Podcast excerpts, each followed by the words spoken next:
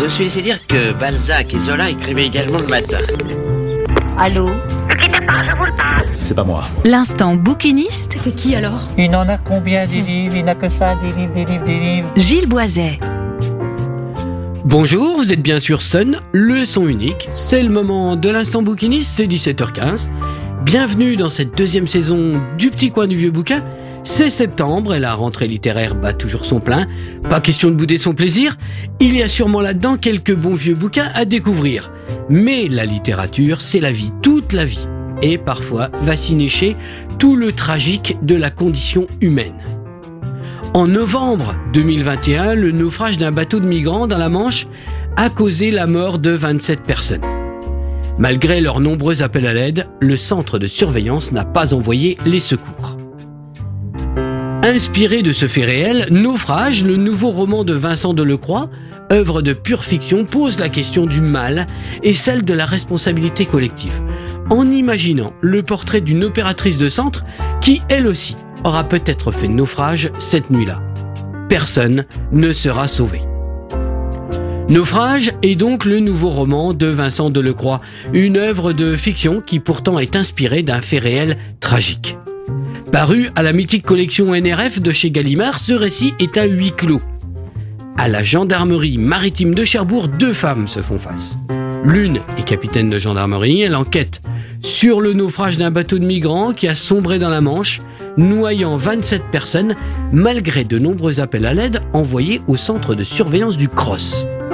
L'autre est l'opératrice, qui était de quart au sémaphore cette nuit-là, une jeune officier marinier de la marine. Elle est venue de Boulogne de son plein gré, afin de répondre aux questions que n'a pas manqué de susciter l'enregistrement des appels téléphoniques de cette nuit-là. Mais était-ce vraiment une défaillance qui a englouti 27 personnes dans les eaux sombres de la Manche? Défaillance ou plutôt erreur d'appréciation, incompétence ou mauvaise volonté? Ce récit est composé de trois parties. À mon sens, à mon sens, il aurait dû n'en comporter que deux. La lecture de la troisième n'ayant fait que gâcher un peu le ressenti que m'a laissé derrière elle la dernière page tournée. Ce récit est tendu comme un index pointé vers une coupable présumée. Mais coupable de quoi? De mensonge, d'inertie, d'inhumanité ou de mauvaise appréciation de la situation? La gendarme accuse, la sémaphoriste se défend, l'écrivain, lui, raconte et philosophe. Il est ici question de culpabilité personnelle ou collective, de drames humains sans cesse répétés.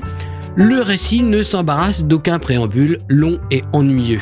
Tout de suite, tout de suite, il s'empare de la lecture pour la mener sur un long et sinueux chemin pavé de questions, de justifications et de réflexions. Le livre repose sur de vraies ambiguïtés, à l'image de cette jeune femme qui est la mère et qui pourtant s'est engagée dans la marine nationale. Le livre, à certains courts moments, se saoule de paroles et d'expressions, en rajoute un peu dans les imaginations. La troisième partie, la plus courte, heureusement, étant le point d'orgue de ces vaines exagérations, de ces enthousiasmes d'écrivain sans souffle aucun. Il n'en reste pas moins que ce livre traîne derrière lui les relents du malaise, les points d'interrogation du questionnement et la stupeur provoquée par l'envers du décor de la tragédie des migrants. Le drame devient ici presque tangible, étant pourtant repoussé vers l'ordinaire et l'habituel de ce métier qui engage ceux qui le pratiquent. Au final, c'est un bon livre avec pourtant une impression de lecture mitigée qui ouvre pour moi la rentrée littéraire 2023 au sortir de vacances pleines de soleil, de mer et de bons vieux bouquins sortis dessous la serviette de plage. Privilège embarrassé et peut-être coupable de la géographie. Voilà, c'était le petit coin du vieux bouquin. Vous êtes toujours sur Sun, la bande son idéale de votre week-end, le son unique sur le 93 de la bande FM à Nantes, le 87.7 à Cholet et sur la radio numérique à Saint-Nazaire, Pornic, Angers et La Roche-sur-Yon.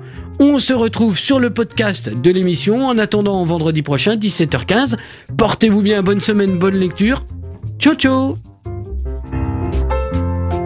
Réécoutez cette chronique sur le site et l'appli de Sun.